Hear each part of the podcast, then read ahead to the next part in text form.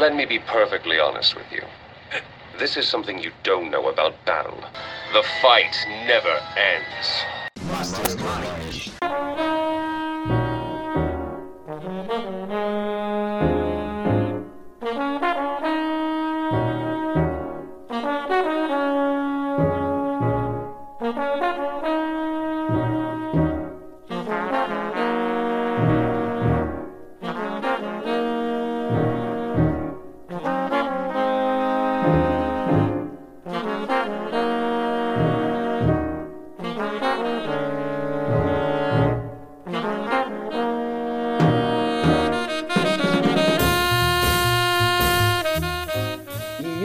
1954, uma dupla de agentes federais investiga o desaparecimento de uma assassina que estava hospitalizada.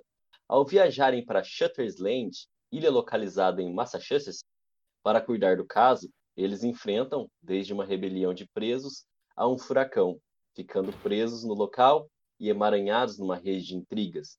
Shutter's Land é um filme de suspense psicológico neo-noir estadunidense de 2010, dirigido por Martin Scorsese e escrito por Laeta Kalogridis, sendo uma adaptação cinematográfica do romance de 2003 de Denis Lehane, com o mesmo nome. Leonardo DiCaprio interpreta o agente federal Edward Ted Daniels, que está investigando uma unidade psiquiátrica em Shutter's Land, depois que um dos pacientes desaparece. Mark Ruffalo interpreta seu parceiro oficial, o Hulk agiota, Paulo, como é que você tá aí? Você que indicou esse filme pra gente.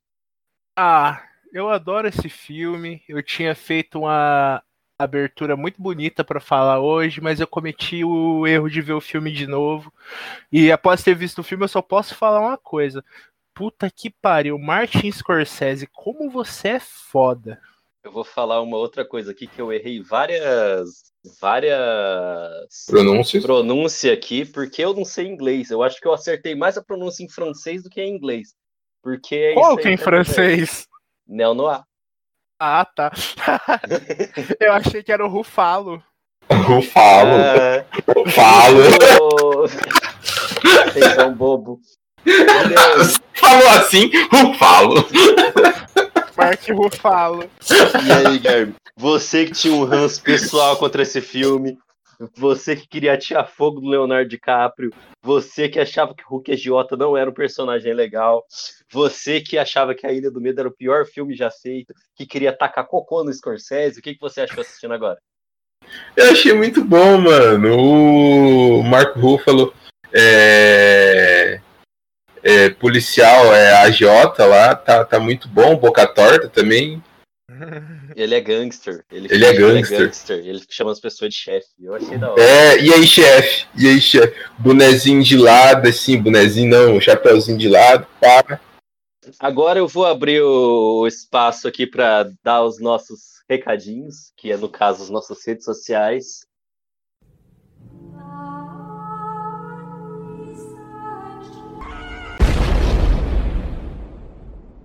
Boa vida, Shiryu amigos. Alguns recaditos aqui para vocês. Seguinte, o Mastermind, como todo mundo já sabe, é um projeto multiplataforma. E o que, que isso quer dizer? Quer dizer que a gente também está produzindo conteúdo em outras plataformas. Estamos na Twitch, fazendo stream, todas as terças. É 20 horas e 30 minutos. A gente está jogando videogame, possivelmente Monster Hunter ou Diablo, conversando entre nós e com vocês. Também tem o nosso canal no YouTube, onde postamos episódios do podcast, gameplay, corte das lives, talvez mais coisas. E a gente tem o Instagram, o Twitter, o TikTok, tudo mais que for possível fazer conta, a gente tá lá. Mas claro, a gente ainda não postou coisa em todos eles. Mas eu disse tudo isso e não avisei como vocês chegam até essas redes, né? Seguinte, o nosso Instagram é mastermind.oficial e o nosso Twitter é arroba é o é o mesmo, não é el mastermind de cabron em portunhol, é é arroba é.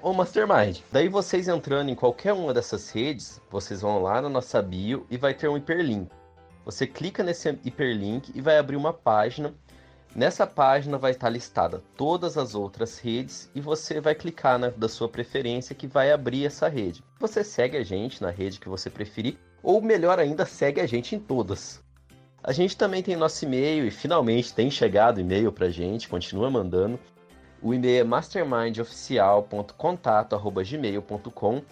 E se você tem uma marca e quer propor uma parceria com a gente, também tem um e-mail que é exclusivamente para isso, é mastermind.oficial@gmail.com. Tem uma última questãozinha também para ser dita, é que o Mastermind está abrindo a possibilidade de apoio agora, pelo Patreon, pelo Pix e pelo Padrim. O nosso Pix é também os dois e-mails que eu já disse, mastermindoficial.contato@gmail.com e mastermind.oficial@gmail.com. Pelo Pix, vocês podem doar qualquer valor. Vocês podem ouvir um episódio e pensar: "Ah, essa frase que o Fausto falou merece 25 centavos. Vou doar." Ou Olha só essa informação que Guilherme disse, vale 3 real. Eu não sabia, vou doar.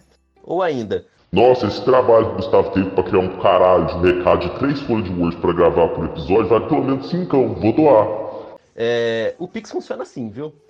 Ah, e o depósito do Pix vai aparecer no meu nome, Gustavo Amorim, pois não temos um PJ ainda. Mas podem doar tranquilos que o dinheiro vai ser todo revertido ao podcast. Eu não vou ficar com dinheiro para mim, não. O nosso padrinho, que vocês também conseguem acessar a partir do link que eu disse que está na nossa bio do Instagram e do Twitter, e eu também vou deixar agora na descrição dos episódios para facilitar. O padrinho vocês podem fazer doações a partir de um real por boleto ou cartão de crédito, a escolha de vocês. E a gente também fez um Patreon. O Patreon é mais para galera que ouve a gente, mas está fora do país. No Patreon a gente disponibilizou uma assinatura mensal no valor de R$ real de dólar, que vale aproximadamente 80 mil real de real em 2021. E só um esclarecimento final a respeito desses donate, que é sobre os benefícios. O Mastermind resolveu não fazer uma distinção entre ouvintes com condições de ajudar a gente e ouvintes sem condições de ajudar a gente. Mas a gente gosta mais dos ouvintes que ajudam. Mas então a gente vai manter todas as produções públicas. A gente não vai é, liberar nada exclusivamente para quem está apoiando, é, se vocês acham que isso é errado e não quiserem apoiar por causa disso, tudo bem também. Mas a gente vai continuar produzindo coisa nova conforme o nosso tempo permitir. E se a gente conseguir algumas doações para que a gente possa se dedicar mais exclusivamente ao podcast, mais coisas vão sair. A gente está abrindo a possibilidade do donate mais para financiar os conteúdos que já produzimos e os que ainda vamos produzir, porque a gente pretende continuar produzindo publicamente, deixar tudo aberto para todo mundo ver mas a gente vai fazer mais. A gente está querendo fazer mais é podcast dentro do selo Mastermind. A gente está fazendo stream agora. A gente está pensando em produzir um quadrinho.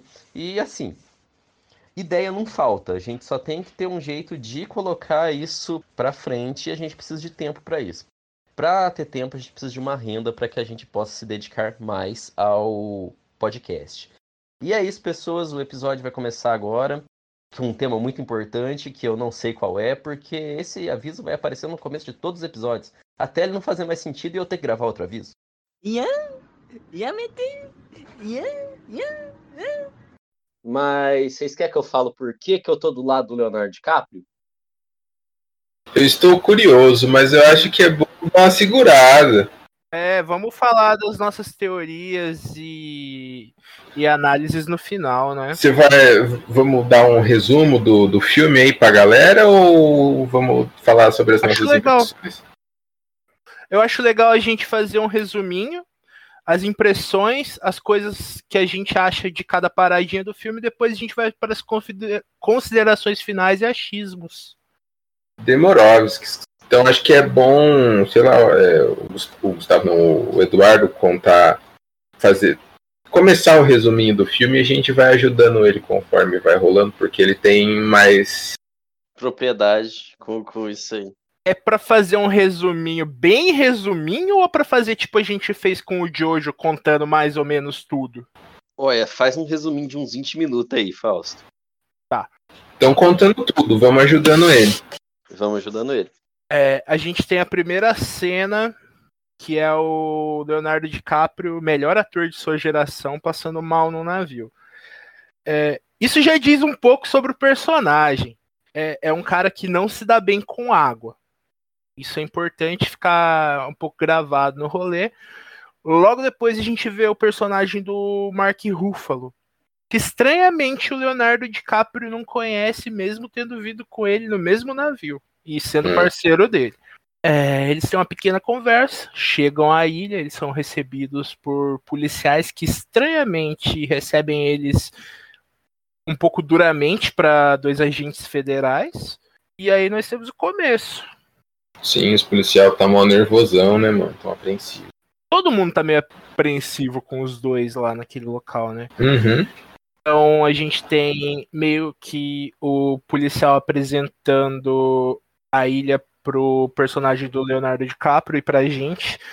Toda a experiência que a gente vai ter no filme são através dos olhos do DiCaprio. A gente Sim. sabe o que o DiCaprio sabe. É, nessa ilha tem. Eles estão indo pra uma instituição psiquiátrica, né? Isso, federal. A princípio, o, o personagem do Leonardo DiCaprio tá lá para investigar, para investigar uma paciente que supostamente fugiu. Ele supostamente, supostamente não, né? Ele acredita estar nessa ilha para investigar a fuga de uma de uma paciente. E a grande maioria dos pacientes dessa desse manicômio, desse, dessa clínica psiquiátrica, é, são, é, são criminosos que foram julgados loucos e estão lá para sua própria segurança e para a segurança da sociedade. Nisso a gente também vai conhecer o personagem do Ben Kingsley, que é um dos doutores que tá meio que manda no local. Tipo, tem, tem três pessoas que realmente mandam lá. Ele tem o estereótipo do vilão de filme dos anos 70, 80. Ele é careca de cavanhaque e gravata borboleta. Eu adoro esse ator. You know, this place makes me wonder Yeah, what's that, boss? Which would be worse? To live as a monster?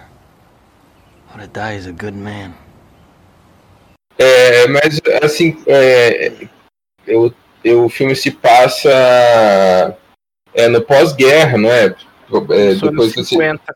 isso, depois da Segunda Guerra Mundial. Inclusive, o personagem do DiCaprio é um veterano de guerra. Ele participou da tomada de um dos campos de concentração na Alemanha. Ele até fala o nome, mas eu não, não vou me lembrar agora no momento. Também não lembro. Então, ele desde o começo já demonstra ser um pouco abalado por conta da guerra, por conta da morte da esposa, que a gente fica sabendo um pouco depois, que ele relata para o companheiro dele, o Chuck, também conhecido como Hulk Gaiteiro.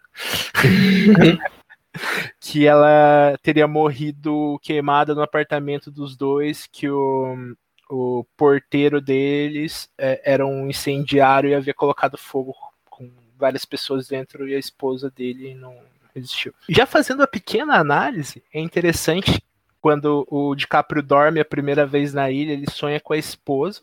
E é um sonho meio estranho, porque ele primeiro vê ela queimada, depois e- ele vê eh, o estômago dela sangrando, o que queimadura não faz, e ela com o cabelo molhado, que também é bem estranho. O filme é interessante por isso. O, o Scorsese, por se tratar de um suspense, ele vai brincando com, com o espectador.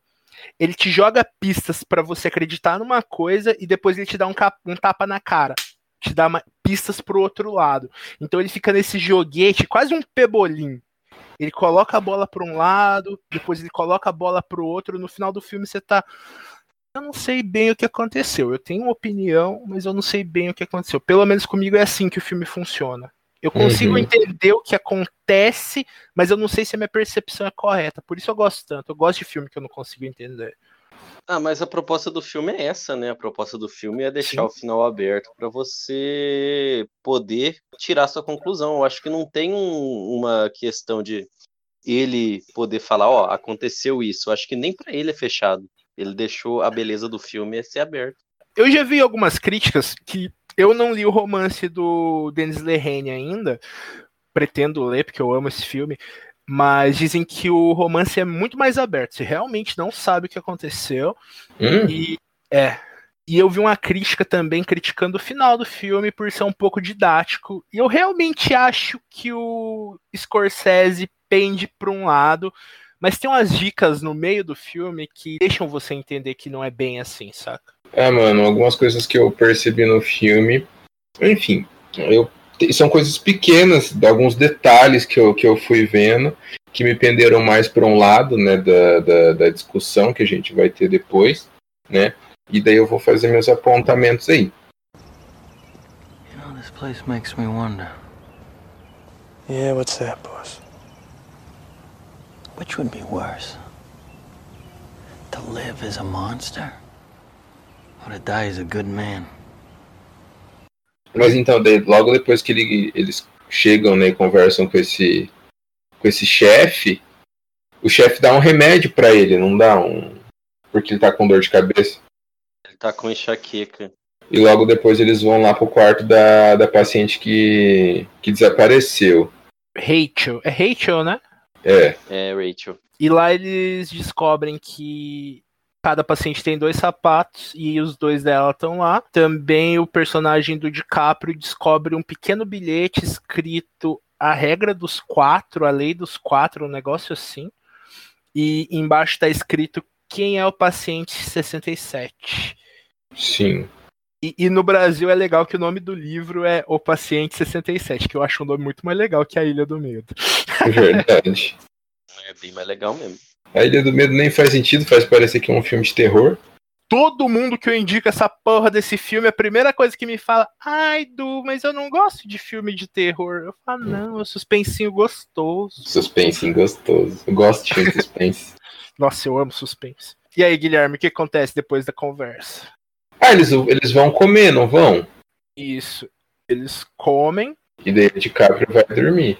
Isso, quando eles chegam na casa do psiquiatra-chefe lá, eles descobrem uma casa muito bonita, porque o local era um forte da guerra, acho que da guerra civil americana. Ah, verdade, verdade.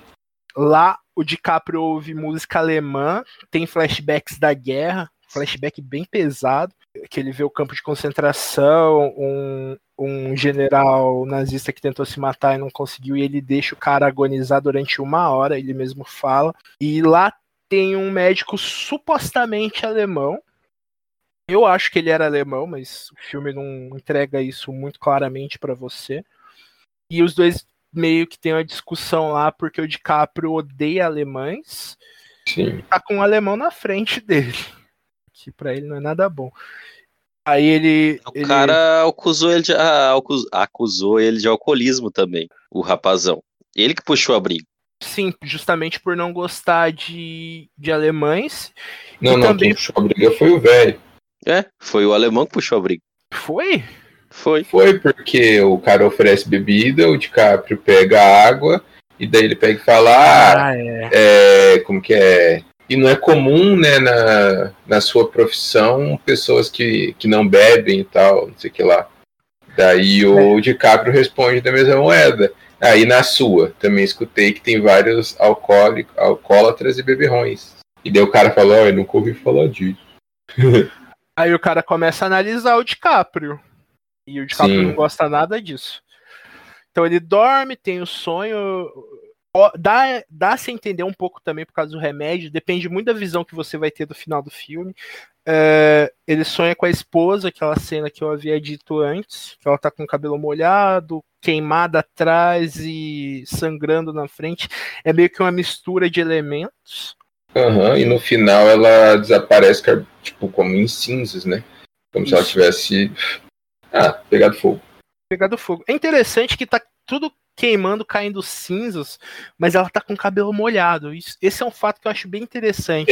Ela, ela tá toda molhada, porque quando ela desaparece, a roupa do DiCaprio tá molhada em volta da parte onde, onde eles estavam abraçados. Então não é só o cabelo, ela inteira estava molhada. Essa é a dualidade que eu estava falando. Tipo, tem elementos para você acreditar numa versão do final e elementos para você acreditar no outro. Então, mesmo o final pendendo um pouco para um lado, e os outros elementos? Era só Sim. a cabeça do DiCaprio pregando peça nele? Não dá para ter certeza, sabe? A Muka também, remetendo ao campo de concentração, é outra, outro detalhe, né? Em uma das visões ele é um herói de guerra e na outra não, né? Na outra eu não, não entendia isso, essa parte muito bem, mas talvez ele nem tenha ido para a guerra, mas em uma das versões ele não não é, foi naquele campo de concentração, né? E não, não se tornou um herói, digamos assim. Eu acho que nas duas versões ele foi pra guerra de qualquer forma.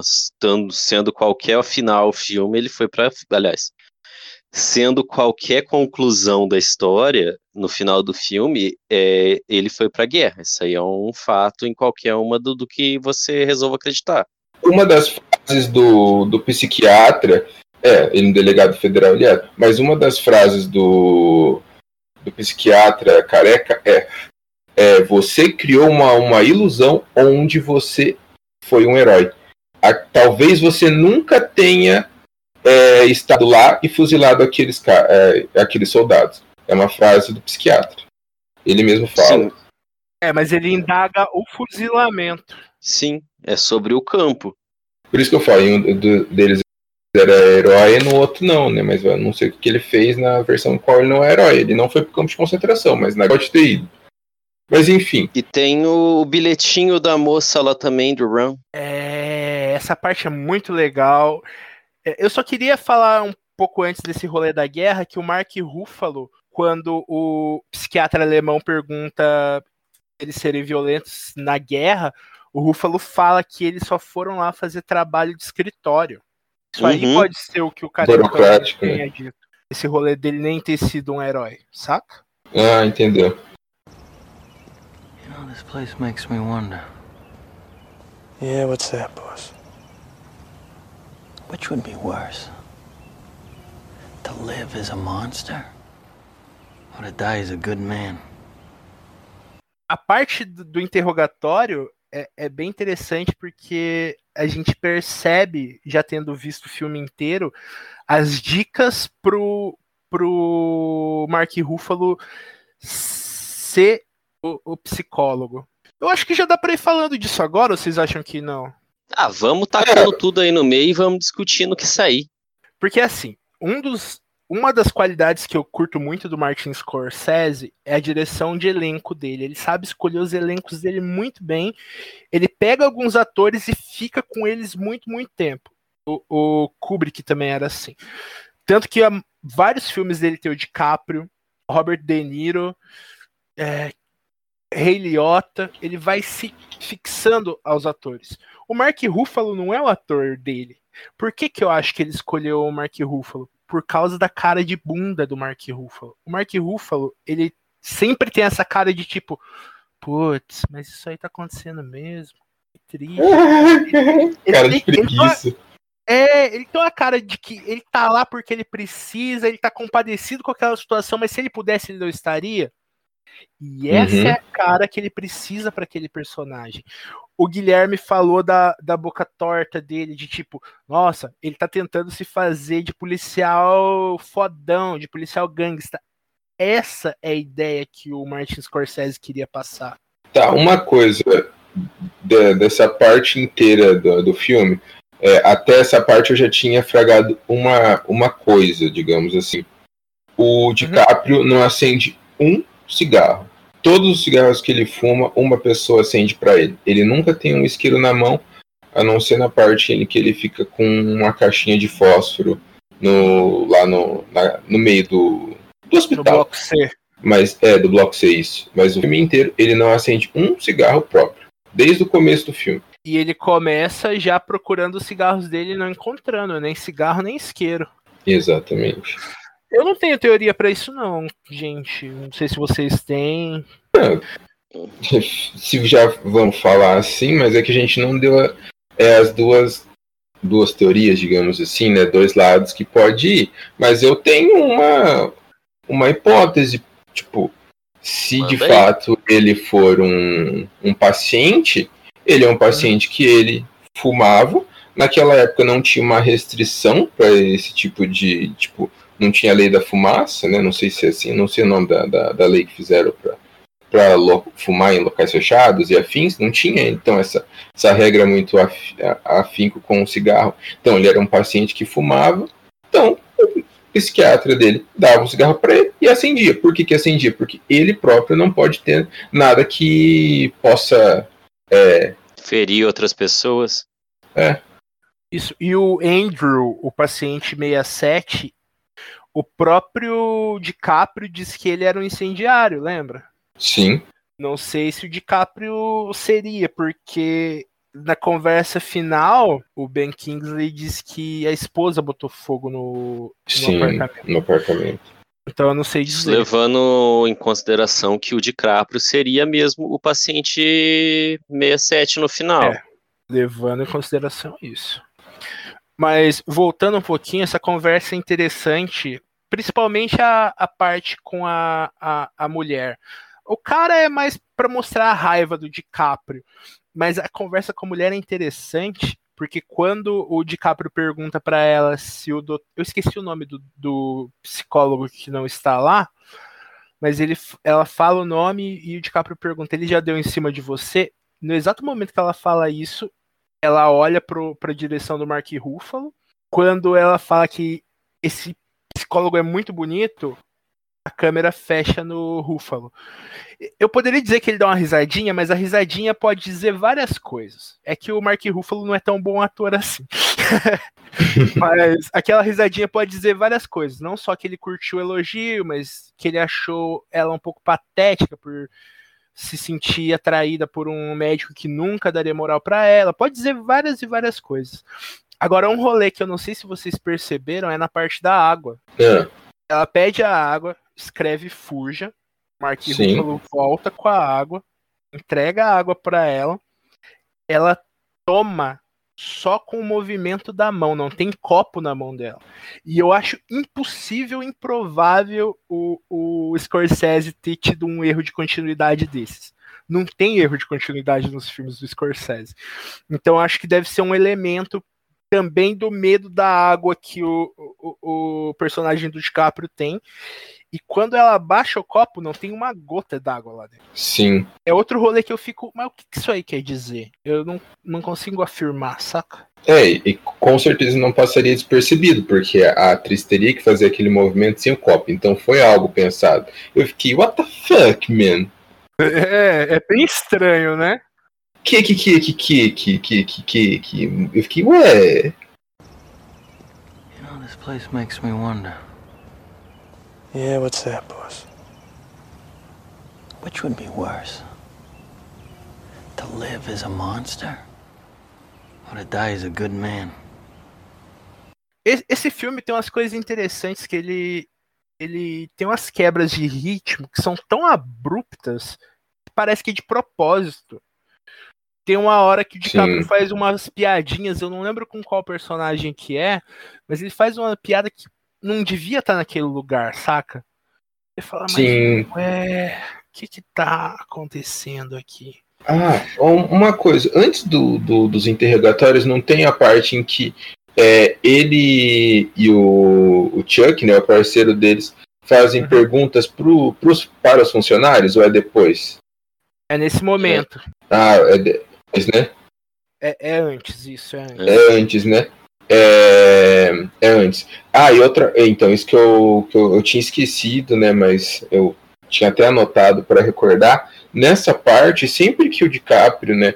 O, o Edward, ele faz algum comentário, faz alguma pergunta, né? Tipo, quando eles perguntaram, ah, é, ele pergunta, o, como assim vocês deixaram um médico é, sair de férias no meio de um, de um, de um fechamento total? Deles dão uma risadinha, porque ele estava de férias. Depois ele faz outra pergunta, eles dão risada, debochando dele, e responde. Se eu não me engano, são três perguntas que o DiCaprio faz, eles debocham dele e depois respondem. E eu fico, porra, mano, os caras estão debochando de um delegado, tio. Como assim? Exatamente a percepção que eu tenho também. Não Tem faz a sentido. mocinha lá também que, que fala pra ele definir estranho. Sim, exatamente. É, essa parte eu fiquei, olha só, mano, os caras estão dando risada dele, assim, na mó caruda, velho.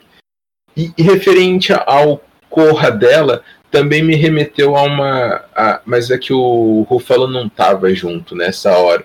Mas eu, eu talvez é, pensei que fosse referente a ele estar lá realmente como um delegado e é, quiserem pegar ele, né? é, porque ele estava fazendo investigação sobre o local É, mas era, foi assim que eu interpretei, que era para ele sair da ilha, porque senão ele ia ficar sequestrado lá. Iam invalidar ele enquanto pessoa, iam colocar ele como o insano, iam sequestrar ele para a ilha. Sim, mas nisso ela ia ter que saber que o parceiro. É, ela ia ter que saber de tudo isso, saber que ele estava investigando, saber que queriam pegar ele e, ele, e ela era só uma paciente. Não, mas todo mundo sabia que ele estava investigando. Como que os pacientes iam saber que a, o Edwards estava investigando lá? Então não tinha como um paciente, tipo ela, um paciente, saber. E também não tinha como Ô, ela. Guilherme, mas ele foi falar com ela como parte da investigação. É. Não, mas a investigação é. Não, a investigação era para saber aonde que a, pessoa, a paciente tinha ido. Eles não estavam investigando. Não, sim, mas independente disso, eu tô falando que iam o que ela estava falando, porque ela. A minha percepção do que ela pensa é que qualquer pessoa que entra lá é, vai ser abduzida pela ilha, no caso, pelos doutores, para fazer experimentos com a pessoa sendo uma investigação sobre a ilha estar fazendo isso ou sobre o paciente que sumiu, ela ia deduzir a mesma coisa, que iam pegar ele e iam é...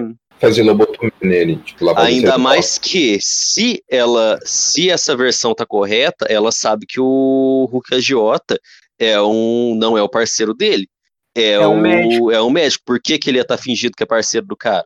Tanto que o, o Ruffalo o Ruffalo não faz perguntas. O que eu digo a, a, assim, porque eu, se ela achasse então, né, qualquer pessoa que entrasse ali, eles iam querer fazer essa lavagem cerebral. Ela ia ter meio que avisado os dois, não somente o DiCaprio. Não, mas ela sabe que o Ruffalo é médico. É. Mas então, se o, o DiCaprio for um delegado que está investigando o negócio, o Ruffalo é o parceiro dele. O Ruffalo não é o médico. Não, não, não, não, não. Muito pelo contrário. Ela é atendida por ele. É porque você tá pensando que o Ruffalo, ele desde o começo, ele era parceiro do DiCaprio no começo. Eu tô interpretando que ele conheceu ele no navio lá e ele era um, um, um chamariz, uma isca para levar ele pra ilha e sequestrar ele. Não, que ele era parceiro de verdade do, do DiCaprio. Ah, mas como que o, o, um delegado ele vai entrar num barco sem conhecer o parceiro dele e o cara vai falar, eu sou seu parceiro, ele vai aceitar numa boa. Tem a teoria que ele foi dro drogado no barco, por isso ele tava Eu também acho. Mal. Eu também pensei nisso. Então, em ambas as versões, o, o psiquiatra, é, o, o Ruffalo, na verdade, é um, um doutor. Na minha interpretação, sim. Até no final, quando, quando o, o DiCaprio pega e fala para ele assim: É, parceiro, eles estão pensando que estão enganando a gente, mas a gente é mais inteligente que eles. E o Ruffalo responde: É, parceiro, a gente é mais inteligente que eles, a gente vai sair dessa. Sim, é para mim é uma interpretação, é o psiquiatra interpretando. Hum. Eles drogando o DiCaprio, pro DiCaprio achar isso e o cara no papel lá, pra manter o DiCaprio onde ele precisa estar. Nossa, que delegado burro, mano. Mas tá, continua. Vai, vai, vai. A, gente precisa de, a gente precisa perder o mito do policial inteligente, gente. Ah, não sei, o cara tá é assim, o cara tava investigando o rolê, se era um policial medíocre, não precisava fazer nada. Mas enfim, vamos continuar. Vai, vai, é, a gente parou na parte em que. Rogatório. Rogatório, isso. You know, this place makes me wonder. Yeah, what's that, boss? Which would be worse? To live as a monster? Or to die as a good man? Aí acaba o interrogatório e o DiCaprio começa a perguntar do Andrew fulano de tal, que até então o, o parceiro dele, o Chuck, aparentemente não sabia. Ele conta que ele era um incendiário, culpado pela morte da esposa, os dois ficam um pouco mais próximos. Naquele momento, o DiCaprio parece confiar mais no Chuck. E depois disso, o que, que acontece? O que, que eles vão investigar? Não, acho que daí começa a rolar. É a primeira vez que eles vão dormir, não é? Eles ah, vão é. deitar, tem a goteira. Eles vão para casa do Ben Kingsley. Depois é isso? É, depois que eles vão pra casa, eles voltam, dormem, tem o sonho, aí acordam no outro dia, tá chovendo. O DiCaprio brigou com o Ben Kingsley depois de uns negócios lá, falou: vou embora dessa porra, não vou mais pesquisar porra nenhuma porque você não tá me ajudando. Uma atitude de delegado federal, isso aí realmente. Aham. Só que chove muito, é uma tempestade, eles não conseguem escapar de lá. Então, eles, a única coisa que eles podem fazer é continuar investigando. Sim, é quando eles vão pro cemitério. Logo depois eles vão pro cemitério para procurar para ver se é, tem o corpo da paciente. Uhum. Aí eles no acabam. cemitério, é, ele conta outra, ele conta a história de guerra, né? Do, do que aconteceu. Tá chovendo pra caralho. Outra coisa que sempre é, nessa parte já dá para perceber também é sempre que há um relâmpago ou uma luz piscando é muito forte. Sempre é muito forte. Realmente e remete à enxaqueca, né? Dor de cabeça, porque quem tem enxaqueca sofre com exposição à luz. Né? Eu tenho enxaqueca. Quando eu fico com enxaqueca, eu preciso me trancar num quarto escuro e ficar lá até passar. Porque luz me machuca. Eu também tenho fotossensibilidade, mas é direto. Se eu tiver no ambiente escuro e você jogar o flash da câmera no meu olho, vai doer pra porra. No Caralho. meu caso é só quando eu tô com enxaqueca. né? O meu é genético. Ah, o que é um acontece vampiro. comigo quando eu saio em dia que tá muito quente e eu saio na rua e tá muito, o sol muito quente, eu começo a lacri- lacrimejar muito, muito, muito. Nem consigo ficar com o olho aberto de tanto que eu lacrimejo. Mas não dói, ele só é lacrimeja muito, muito mesmo. É Daí quando eu volto pra sombra, não- é, normaliza. Vamos colocar o nome disso daqui de Vampiros Cast, porque é isso que vocês dois são, aparentemente. Eu sou o Lestat, não quero nem saber. Nem sei quem que é. O Lestat entrevista é o. É. Não. Ah, não, é o, esse filme aí eu assisti faz muito tempo, eu nem lembro. You know, this place makes me wonder Yeah, what's that, boss? which would be worse? To live as a monster? Or to die as a good man?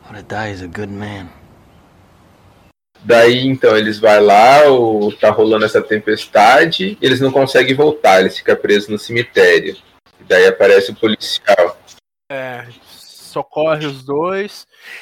Aí eu acho um ponto interessante. Qual a finalidade de vestir os dois como pessoas da ilha? Ah, é porque é, eles estão. Eles tomaram muita chuva, eles pegaram a roupa deles pra secar. E eles não tinham outra muda de roupa.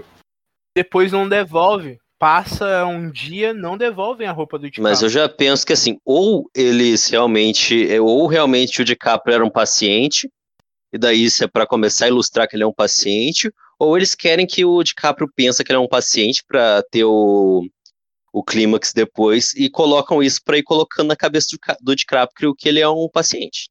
Eu consigo enxer- enxergar das duas formas. É que nem eu falo pra vocês, na minha cabeça eu não tenho uma resposta. Eu também não tenho resposta.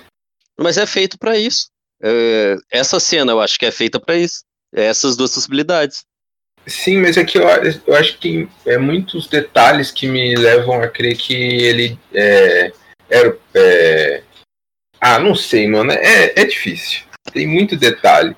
Porque tem a, a parte, tipo, pensei, né? Tipo, ele é um paciente. Então, é um paciente perigoso. Então todos os guardas iam, iam reconhecer ele, mas tem dois guardas que aparentemente não reconhecem ele. Os caras tá cagando pro DiCaprio metade do filme. É, é verdade. Até metade do filme eles não estão muito nem aí pro DiCaprio, não. Mas nessa segunda noite que. Mas eu falo no final mesmo. Ah, É, não, não, não. Quando eles estão no. Mais na metade do filme, quando eles estão no, no bloco C. Mas isso é mais pra frente. Na segunda metade. Na segunda metade. Na segunda noite em que o DiCaprio dorme, ele tem um sonho, pra mim, que é o mais confuso. Ele enxerga a Rachel. Não é Rachel, é outro É nome. Rachel. É, é Rachel. A esposa dele é Rachel. Não, a esposa dele é Dolores. Rachel é a paciente que fugiu. Ah, é verdade. Mas eu não sei Rachel aqui não. A filhinha dele também é Rachel, né? Sim. Enfim, É a troca do, dos nomes lá. A Rachel aparece no sonho com crianças ensanguentadas, mortas. Ele, ele, ele fala que não deu tempo de chegar para salvar para a menininha. Sim. Ele vê ela e ele também vê o incendiário, certo? Certo. Certo. Partindo da, da teoria que ele faz essa troca, essa regra dos quatro aí, por que ele se veria daquela forma tão escrota? Porque Seria- ele se odeia, ele se culpa. Hum, pode ser. Uhum. A gente não falou sobre o que, que a regra dos quatro tá falando sobre. Então, Mas, assim, quem é, tá ouvindo isso aqui, tá ouvindo até agora, já viu o filme, então já sabe o que é a regra- dos quatro. Se não é É. spoiler atrás de spoiler, obviamente. Inclusive contando o final. Mas assim, a regra dos quatro é falar que ele inventou quatro nomes e que ele só troca as letras de lugar. São as mesmas letras que ele inventou quatro pessoas com esses quatro nomes. É, dois nomes seriam existentes, que seria o Andrew Leeds. Leeds? Não sei se é Leeds. E a Dolores Fulana de Tal, que seria a mulher dele. Sim. Isso. Então, de- depois dessa noite, aí as coisas começam a ficar mais tensas pra ele. Pior enxaqueca, né? A segunda vez que deu um remédio pra ele.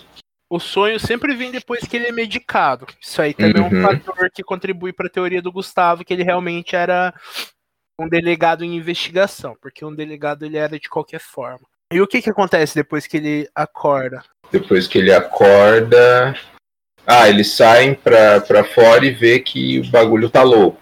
Tipo, o furacão que atingiu a ilha é, destruiu bastante coisa e no meio da confusão ele pega e fala assim: Ah, ah, nisso é, ele, o cara lá, o psiquiatra principal, chama eles e fala que é, eles encontraram a, a, a mulher que tinha sumido, né? É, levam até, até ela, ela surta com o, o DiCaprio, e daí eles saem de lá, e daí eu penso assim, o DiCaprio pensa, pô, mano, já, já descobriram onde que tá a Mila, eu tô investigando esse lugar aqui faz um tempo, eu quero achar esse Andrews, Andrews, não sei da quan- esqueci o sobrenome, que é o, o tal incendiário, e ele junto com o amigo dele, o parceiro dele, vão para para ala é, para bloco C, que é onde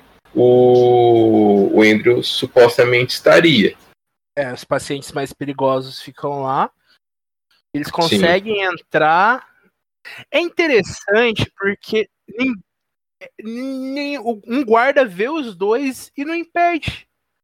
Eles Sim, Beleza, eles estão vestidos como funcionários. Mas, meu, você tá no meio de uma rebelião de pacientes. Tem gente entrando na sala de segurança máxima que você nunca viu.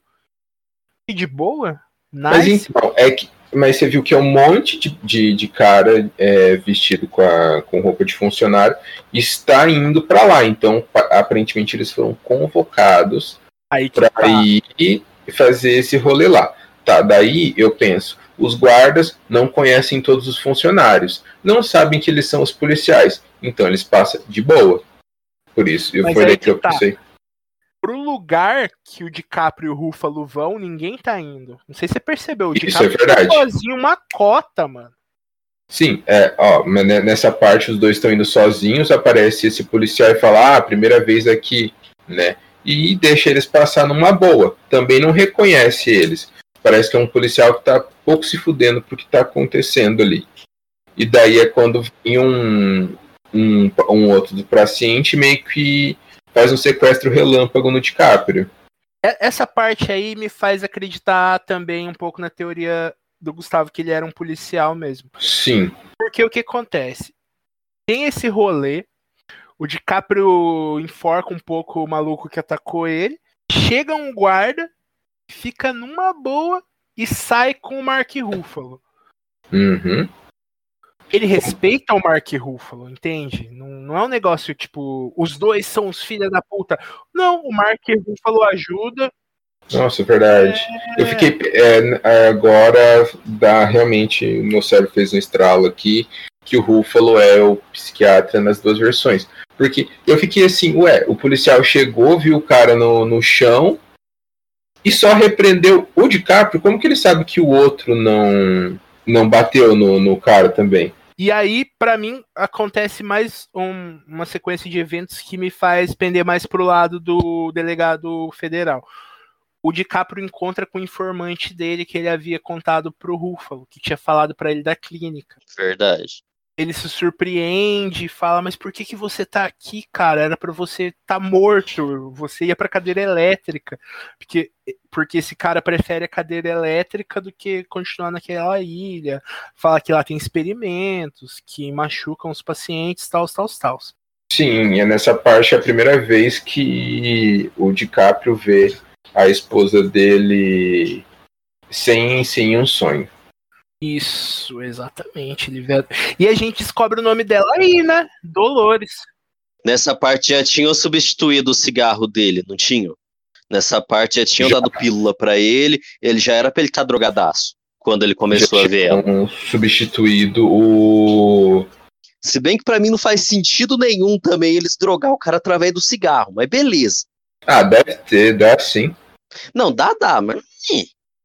Mas assim, já teve as pílulas, já teve tudo, e daí depois disso, porque ele começa o filme normal, ele começa a ficar meio piroquinha das ideias no meio do filme, quando ele começa a tomar essas coisas. Hum, Normal, não. Começa o filme é, com enxaqueca fudida. Desde o começo do filme ele tá com dor de cabeça. Ah, mas é estresse, eu também tenho isso aí. Ele tem um surto de raiva e surto de raiva.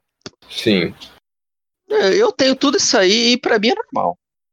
Mas não é normal. Pro filme não é, porque ele quer transmitir uma ideia. Então tá. You know, this place makes me wonder Yeah, what's that, boss? which would be worse? To live as a monster? Or to die as a good man? Falei que o primeiro interrogatório do cara que fatia a cara da enfermeira não, não tem muito a ver com a trama, mas tem sim. O DiCaprio fica nervoso com ele só quando ele começa a falar mal da Rachel, porque tinha afogado os filhos. Então isso Uhum, aí, isso aí condiz mais pro cara ser louco mesmo, pro DiCaprio ser Sim. louco. Porque ele sabe que é a mulher dele e ele não vai deixar falar mal da mulher dele, saca? Aham. Nossa, é verdade. Mano, esse filme é muito bom, vai tomar no cu. Ele dá a pista pros dois lados, né? Martin Scorsese, seu filho da mãe. Eu achei a mulher do DiCaprio muito bonitinha, inclusive, muito fofinha. As duas versões ou a loira? A loira. Boa atriz aquela moça, hein? Qual a outra versão? A fugitiva. Ah, tá. Não, nenhuma das duas. A loira. É porque a loira tem um cabelo semi-Chanel também, e Chanel me dá uma derrubada. Mas sabia, sabia que as cores também influenciam nisso aí? Sempre que o DiCaprio vê o passado como ele imagina do incêndio, é super claro. São cores Uhum. vivas. Inclusive tem E uma é quase representação. tudo cor quente. Isso, inclusive, é, o primeiro abraço deles, quando ela queima e se desfacela, é uma representação daquele quadro feito com ouro, Os Amantes. é Não Os Amantes sabia. que chama? Não sei. Nem eu sei. Ah, não sei, gente. Eu não manjo tanto de arte, mas tem esse quadro aí, inclusive, deixa eu ver. Então, eu nem tô ligado, na real, de que quadro você tá falando. Deixa eu dar uma olhada aqui. Eu não sei se é Os Amantes ou o Beijo. Mas então, é, a gente tava na parte que ele tava no bloco C. Você consegue falar mais disso, Guilherme? Ah, eles estavam no bloco C, então daí acontece esse sequestro relâmpago, aparece esse, esse guarda e junto com o Rúfalo leva esse paciente para outro lugar, o que dá a entender então que o, o DiCaprio fica sozinho. Ah, né, já passou essa parte, encontra o, o doidão lá, o informante dele. Depois disso ele sai da, ele encontra de novo o Rúfalo e eles saem do, blo do, do bloco C, porque o informante dele fala que o Andrew, o Andrew não tá ali, que o Andrew foi pro farol, que é onde fazem as lobotomias, né, nos, Isso, e os nos pacientes. Isso, e os, e os experimentos. E daí então o Rúfalo e o DiCaprio estão indo para lá. Só que nessa parte o o informante já falou pro, pro DiCaprio assim, ah, então, e aí, cara, algum momento você já ficou sozinho aqui na ilha? Né? Aí ele fala, não, eu sempre tô acompanhado do, do meu parceiro. Daí ele pega e fala, não, ele não é seu parceiro. E fala para ele ficar esperto com o com esse cara, né, com o Chuck, com o parceiro Mark dele. Daí eles vão pro, pra essa parte, né, onde é o farol, só que eles pegam um caminho e chegam num- numa parte onde tem um precipício, né, e o farol tá mais para pro sul. E daí eles têm que fazer uma, uma, uma volta, só que o Ruffalo não fala que não vai fazer isso, né, porque é loucura o que o o DiCaprio tá fazendo. Essa parte eu fico meio assim, porque até então é, vocês estão falando, né, e, e eu já né, acreditei nessa parte que o Ruffalo é o psiquiatra em todas as versões. Nessa parte não me, não me faz sentido se ele deixar o cara sozinho, mano. mas enfim, Pra mim, aí é a parte que faz mais sentido. por quê? Porque o. Vamos admitir que realmente o, o Leonardo DiCaprio seja um, um delegado federal. Certo. Ele tava confiando no Ruffalo, isso era bom pro, pra estratégia deles de deixar ele louco. Porém, ele foi alertado pelo, pelo informante dele que não deveria confiar, ele realmente começa a desconfiar do maluco, do Mark Sim. Ruffalo. Seria mais interessante o Ruffalo morrer para ele ter a impressão que ele duvidou do Ruffalo sem fundamento, se, se fixar ainda mais a imagem daquele parceiro, que ele não deveria se fixar, é aí que o negócio começa a dar certo. Porque a mulher dele, em outra visão, fala para ele: vai embora, não vai pro farol. Ele fala: não, eu preciso ir lá por causa do Chuck. Entendi. E é interessante também que quando ele volta depois de passar um ano. Ah, a gente tá pulando muita coisa. A gente passa É uma do noite Clint, o. Fausto. O quadro que você tá falando é o beijo do Gustav Clint, né? Eu vi aqui. É, eu agora. mandei no grupo. Ah, eu não vi. Mas assim, eu conheço o quadro sim, eu só não, não, não liguei a pessoa. Tem exatamente essa cena na, na primeira visão dele. Quando ela se queima, ele tá beijando ela por trás, segurando a barrigada dela que tá caindo. E ela tá com uma roupa dourada, ele eu não lembro como que tá, mas é, é bem representativo dessa cena. O vestido do, do quadro e o vestido dela são muito parecidos. É, mano, Scorsese é gênio, você é louco. Mas então não, a gente ainda não, não- a gente não pulou não, Eduardo, tá indo, a gente tá seguindo a linha aí. Porque daí é, acontece isso, né? Eles se separam, o DiCaprio ele chega na base do, do, do farol ali, só que ele não consegue atravessar porque a maré tá alta. Então ele volta. Quando ele volta, ele procura o, o Chuck, que o Chuck falou que ia esperar ele, né? Só que o Chuck não tá lá, ele olha pra baixo e vê o, o Chuck caído no. É, vê um, um corpo, né, caído do, do precipício. É, e outra coisa também que a gente acabou não falando, o Chuck, quando eles se encontram de volta, o Chuck tá com um documento, né, o, o DiCaprio pergunta pra ele por que, que ele demorou e ele fala que ele foi investigar e achou, achou um documento do paciente 67. Daí eles falam que, ah, nós, nós é, desvendamos o caso, mas ainda assim o DiCaprio quer continuar na investigação. O DiCaprio, então, quando ele vê o corpo caído lá, ele também vê esse papel, é, porque o vento está batendo né, na- nesse precipício e está fazendo com que o papel se mantenha ali, né, numa parte do, do precipício. E ele vai descendo, onde ele consegue pegar esse papel e desce até a base da falesia. E daí ele descobre que não, não tinha um corpo ali. Era uma espécie, uma espécie de pintura, ou até mesmo um, Uma uma marca d'água, é uma pedra que dava a impressão de ser uma pessoa que tivesse ali, porque eles estavam com uma roupa toda branca. E essa marca era como se fosse uma pessoa estendida com uma roupa toda branca, entendeu? E daí nessa parte começa a sair um monte de rato do meio da falesia, mano.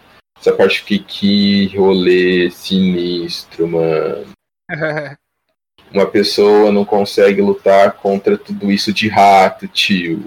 Quantos ratos você acha que uma pessoa consegue deitar na porrada? Eu vi aquela conversa, eu, eu vi aquela conversa e eu acho que 10 ratos tá suave. Eu acho que 10 ratos dá, sim. Mesmo o rato motivado, porque eu vou estar mais motivado em querer viver. Foda-se que o rato tá com fome. Com uma- um- uns dois, três chutes você consegue matar um.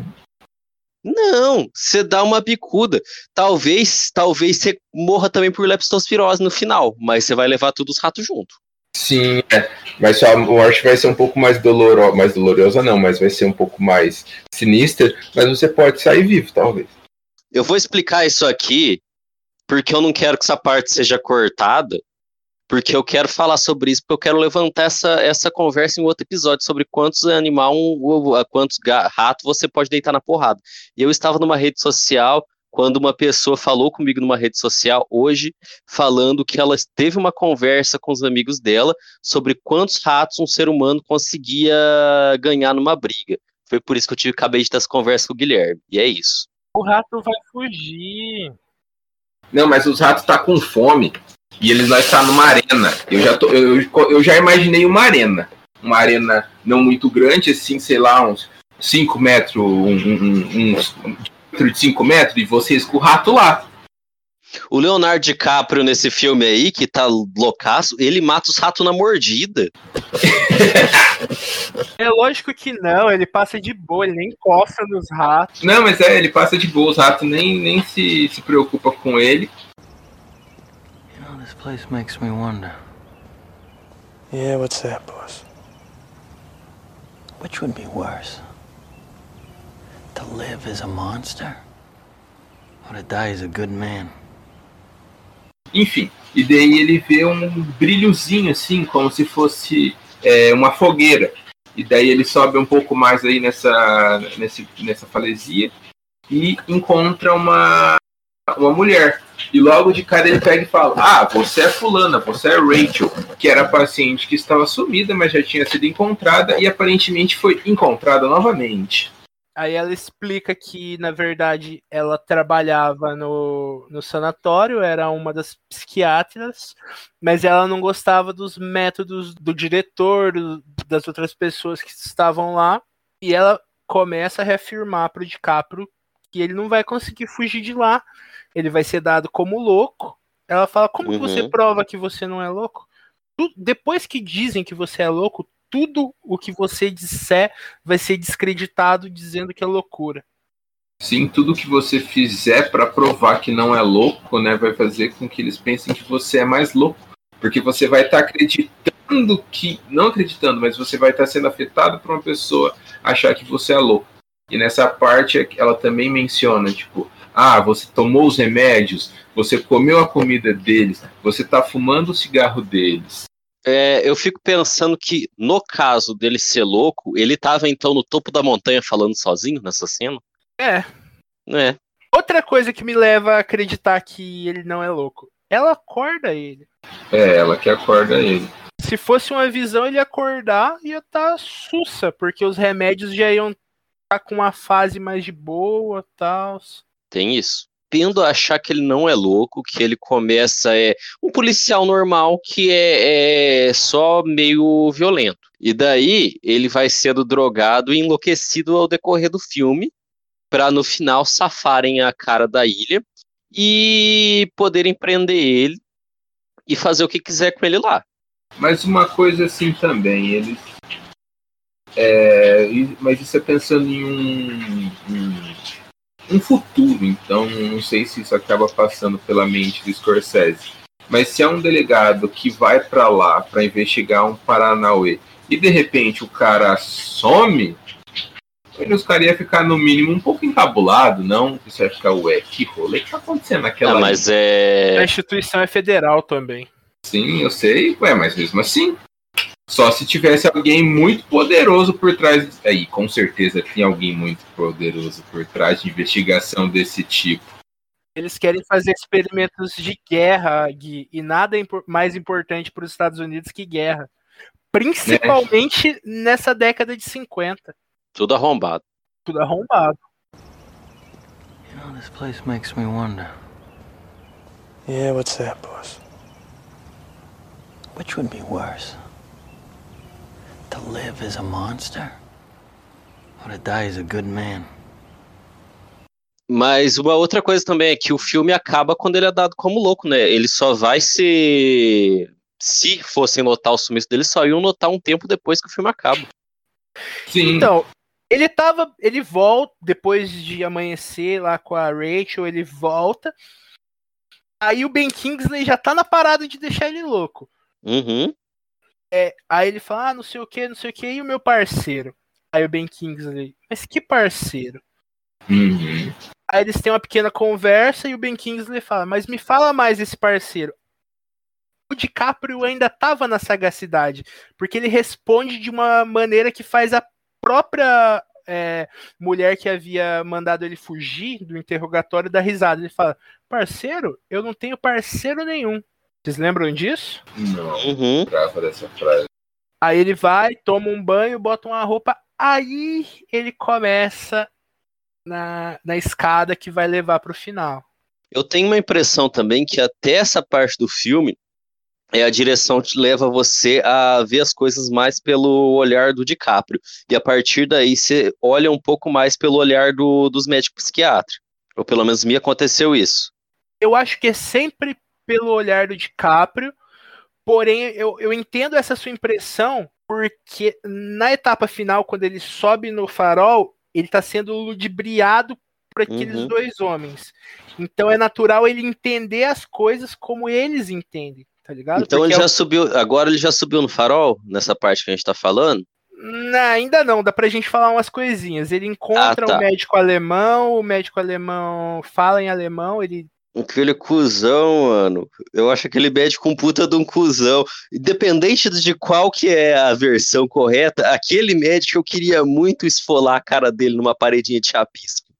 Tenta dopar o DiCaprio, não consegue, o DiCaprio dopa ele, o DiCaprio sai, ele quer chegar ao farol de tudo quanto é jeito e ele cria uma distração que, que é explodir o carro do Ben Kingsley. Esse é o, essa é a parte que ele vê a esposa dele. Só que é, aí também o Scorsese quer confundir a gente, porque ele vê a Dolores, só que ele também vê a menininha que até então era filha da Rachel.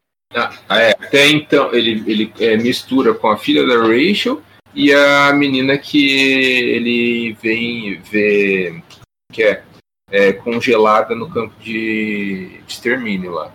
E, campo de consideração. Aí após isso, ele vai pro farol. Know, this place makes me wonder Yeah, what's that, boss? which would be worse? To live as a monster or to die as a good man?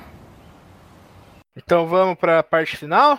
Vamos para a parte final, vamos a- ao encerramento.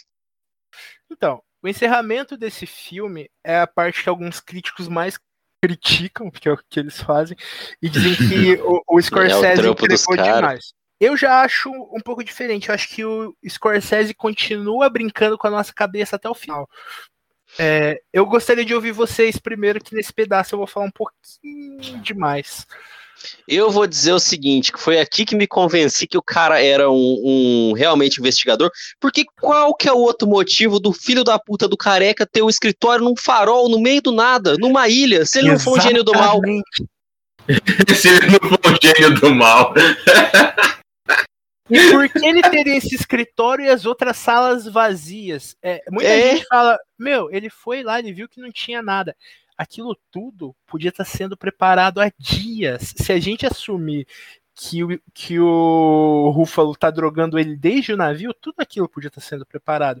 Lembrando que o Uhum. policial falou que lá era um- um- uma central de tratamento de esgoto e não tem nada disso.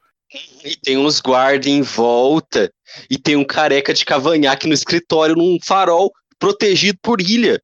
Aliás, por água. Aquilo lá não é normal, aquilo lá não faz sentido dentro da vida real se a pessoa não for um vilão de filme.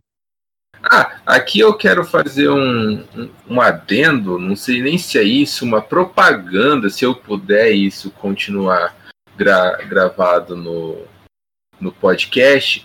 Claro que O vai. Farol, e também é, sobre um, um filme muito bom para se assistir, que tem um farol envolvido, é A Aniquilação. Annihilations. É, Ah, achei que você ia falar do filme O Farol. Eu também, eu ia falar, vamos fazer um podcast do Farol Crepúsculo. Esse o, o Farol eu ainda não assisti, mas o Aniquilação é muito bom. Ele é um filme de ficção científica muito massa e tem um, e ele é baseado em um livro chamado o Comando é, Trilogia Comando Sul. Uma amiga minha da faculdade, estudamos eu e o Eduardo com ela, que Um beijo, Amabile. Saudades. é isso aí. Ela me emprestou esse livro. É um livro muito bom. Eu primeiro li o livro e recentemente saiu o filme com a Natalie Portman.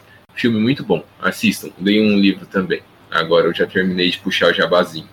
A Natalie Portman, ela tá monstrão, você viu? Eu vi. Guilherme, se você assistiu o Farol, eu assisto a Aniquilação. A gente faz podcast dos dois. Que tal?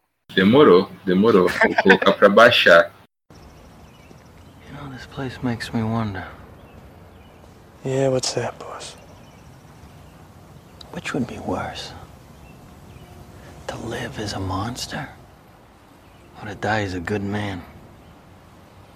Mas então, as minhas impressões né, referente a, a essa parte é, foi o mesmo que a, que a de vocês. Eu pensei, ué, mano, de qual é que é? Eu tava assim, o, eu, eu não sei dizer né, se ele era paciente ou não, né? Algumas coisas me levam a crer que sim, outras coisas me levam a crer que não. Mas essa parte também eu fiquei, mano, por que, que ele ia estar lá? Por que, que ia ter toda aquela é, fachada de uma proteção para ele conseguir entrar lá tão facilmente e tá tudo vazio. Tudo vazio, mas ele não tá um tudo vazio, tudo vazio. Parece que tem uns negócios mexido, alguma coisa para lá, outra coisa para lá, que dá a, a entender que algumas co- coisas foram removidas dali rápido, né? A- a- é, as pressas, digamos assim. Digamos que ele teve Fora o rifle dias descarregado. fora o rifle descarregado. Foi tipo tudo. Foi tudo pensado. Preparado. E daí, a, daí vem a parte da arma falsa também, né? Que dizem ser a arma dele, mas pode ser simplesmente uma cópia, né? Deu tempo deles fazer uma cópia de, de uma arma. Pode ser uma cópia tanto pelo peso, porque ele achou que era o peso de uma arma carregada e não estava carregada, ou ele pode ter é, sentido peso diferente porque ele está sob efeito de várias drogas, que daí explicaria também ele ter atirado no rapaz que provavelmente é um gênio do mal e ter visto sangue, mas não ter sangue nenhum. É só isso. Eu tenho a mesma percepção que o Guilherme. Eu sinto que o filme não me deixa ter um conhecimento total do que ele quer me passar e eu adoro isso. Mas o que que eu consigo entender pensando muito nesse filme, assistindo várias vezes? Eu acho sim que ele era um delegado federal, porém ele termina o filme louco. Eu também acho que ele termina o filme louco, mas ele foi induzido a ser louco enquanto ele estava na investigação. Exatamente. Por quê? Quando ele chega na ilha, o farol tá super bem guardado. Quando ele chega no farol, só tem um guarda lá. Ele pega a arma do guarda. Claramente o guarda sabia que não, não tinha bala lá. Por que, que ele fala, ele pergunta se vai matar o, o- se o Leonardo DiCaprio vai matar ele? Porque ele sabe que ele perguntando, ele vai ativar o rolê do Leonardo DiCaprio de não matar, porque ele já matou muita gente. Lembrando que são vários psicólogos no lugar só. Eles estudaram o Leonardo DiCaprio até não poder mais. Ele sobe lá, tá tudo vazio, não tem mais nada, o que me leva a achar que eles tiraram as coisas de lá, e eu já digo por quê. Então, o, o Ben Kingsley e o Mark Ruffalo começam a, a narrar a parte em que eles dizem que, na verdade, o Andrew é o próprio Leonardo DiCaprio, que até então a gente achava que era o Edward, e vai falando que, na verdade, a mulher dele matou os filhos, ele fala que não tinha filhos, mas ele começa a acreditar que realmente teria. Essa parte eu não sei o que achar, se realmente a mulher dele matou os filhos, se ele matou a mulher, eu, eu não consigo acreditar, porque na linguagem do cinema parece real. Porque tudo que é realidade ele vê vívido, ele vê em cores vivas, e essa parte tem muita cor viva. Uhum. Quando ele pega a, a arma dele na mesa do Ben Kingsley e ele atira e depois quebra, mostrando que era de brinquedo, ele mata o Kingsley. Pra mim, aí ele já tava começando a ficar louco, porque ele vê o tiro saindo, ele vê o sangue espirrando, mas não acontece. É, ele volta a sentir as dores de cabeça, ele vai pro, pro quarto, conversa junto com o oficial lá que aparentemente é o que manda na segurança e confirma toda a história que os dois haviam contado para ele, que ele matou Então, esse aí que é mais uma questão pra mim. Porque eles fazem ele confirmar. Eles pedem pra ele confirmar. E até ele confirmar, não tem como provar que ele é louco. Depois que ele confirmou uma vez, aí sim, ele já não tem mais como escapar nunca mais. Exatamente. E, e, e aí o, o, Scorsese tá jogando a gente por um lado e pro outro freneticamente. Por quê? Aham. Você tá, mano, esse cara era louco desde o começo, não sei o quê. Só que aí que tá. No finalzinho do filme, quando ele vira pro Mark Ruffalo e fala: Ah, Chuck, a gente vai continuar, a gente vai conseguir. Pra mim, ele já está louco. E o Ruffalo Uhum. Dá a entender aquele aceno do Mark Ruffalo pro Ben Kingsley dá a entender duas coisas. Putz, nós falhamos, ele ainda tá louco, nós não conseguimos o que a gente queria, que era curar ele. Ou conseguimos, agora ele tá louco e a gente pode acabar com ele. E o final do filme, pra mim, é o que entrega que realmente ele era um policial federal. Porque você vê o instrumento de lobotomia nas mãos de um dos funcionários de lá, e o filme acaba com um close do, do farol, dando a entender que é o último lugar para onde o DiCaprio foi levado. Por quê? Porque a gente vê os, a gente entende o filme a partir dos olhos do DiCaprio. Nossa, caralho. Não, mas essa parte realmente, tipo, de- o filme a- acaba é, depois que não tem mais o que o DiCaprio contar, né, do, do, do que aconteceu.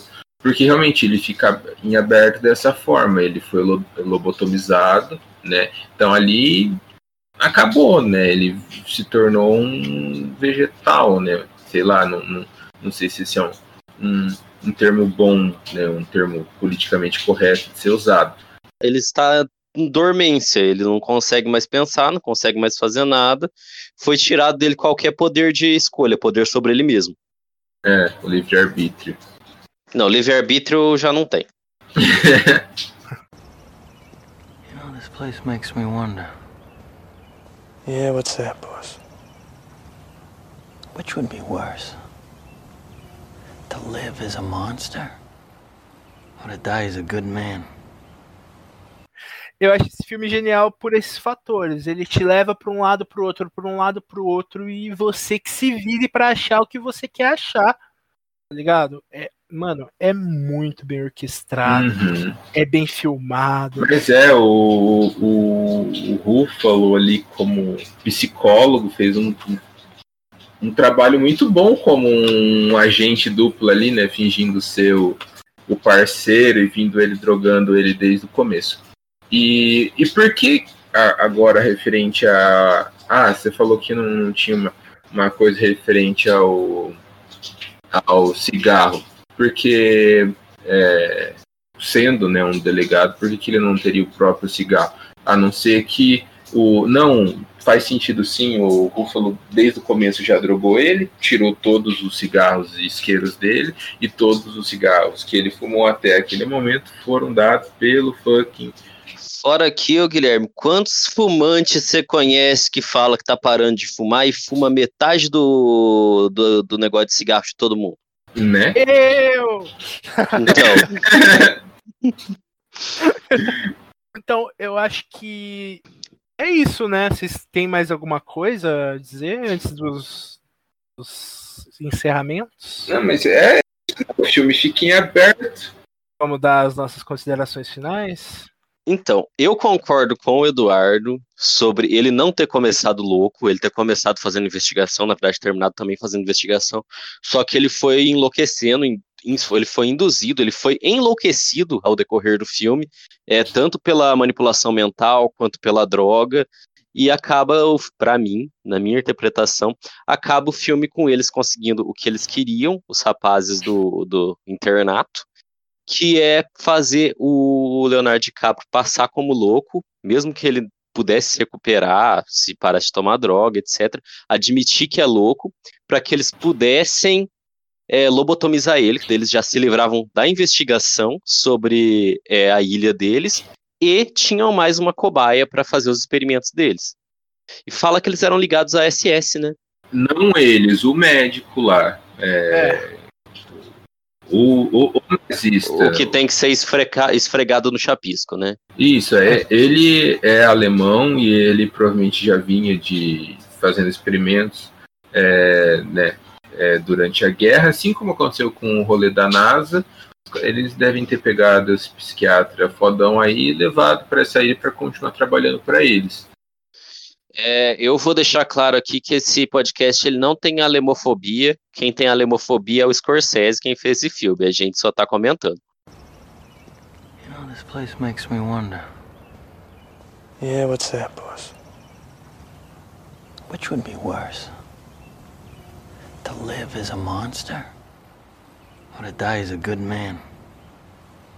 Eu, eu não sei não sei realmente é, qual é, não, não tenho uma opinião sobre o final, não sei se ele era louco, se ele era é, louco desde o começo, né, ou se ele era um, um, policial, tem muitos detalhes no filme, eu não, não consigo, é, sei lá, ter uma, uma definir uma, uma opinião, uma conclusão sobre, sobre o, o final do, do filme. Mas é um filme muito bom, indico aí para vocês assistirem. É, prestem atenção no, nos detalhes, nos mínimos detalhes.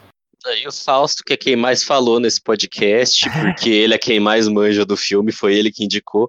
Fausto, você tem mais alguma coisa para dizer aos nossos fãs e a mim? Poucas coisas, mas eu queria falar uns negócios. Eu acho que minhas impressões já ficaram bem claras durante o episódio, mas eu queria dizer, pessoal, assistam coisas do Martin Scorsese é o meu diretor favorito. Para mim, um dos melhores que já existiram. O cara é um gênio, ele tem um propósito na vida dele de fazer um filme de cada gênero do cinema. Ele tem mistério, tem filme de máfia, tem documentários maravilhosos sobre música.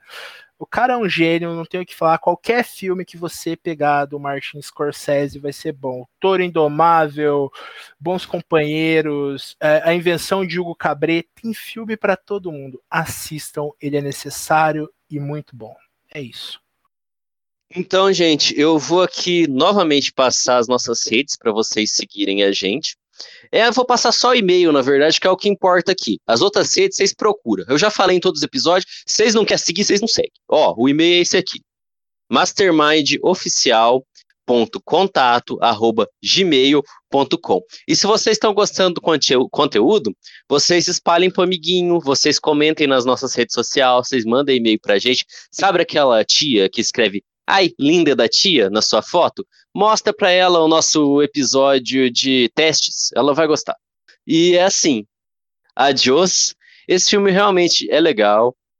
Eu não sou muito cinéfilo, não tenho muita paciência para filme, mas eu gosto de assistir filmes, só tenho que pegar a vibe certa. E eu gostei muito de assistir esse filme. Muito obrigado pela indicação, Fausto. É, é alguém já tinha me indicado em algum momento da minha vida, mas infelizmente eu nem lembro mais quem é. é tchau, gente. Até mais. Tchau, gente. Um beijo. Você não falou tchau, Guilherme. Fala tchau. Falei tchau. Tchau, gente. Beijo.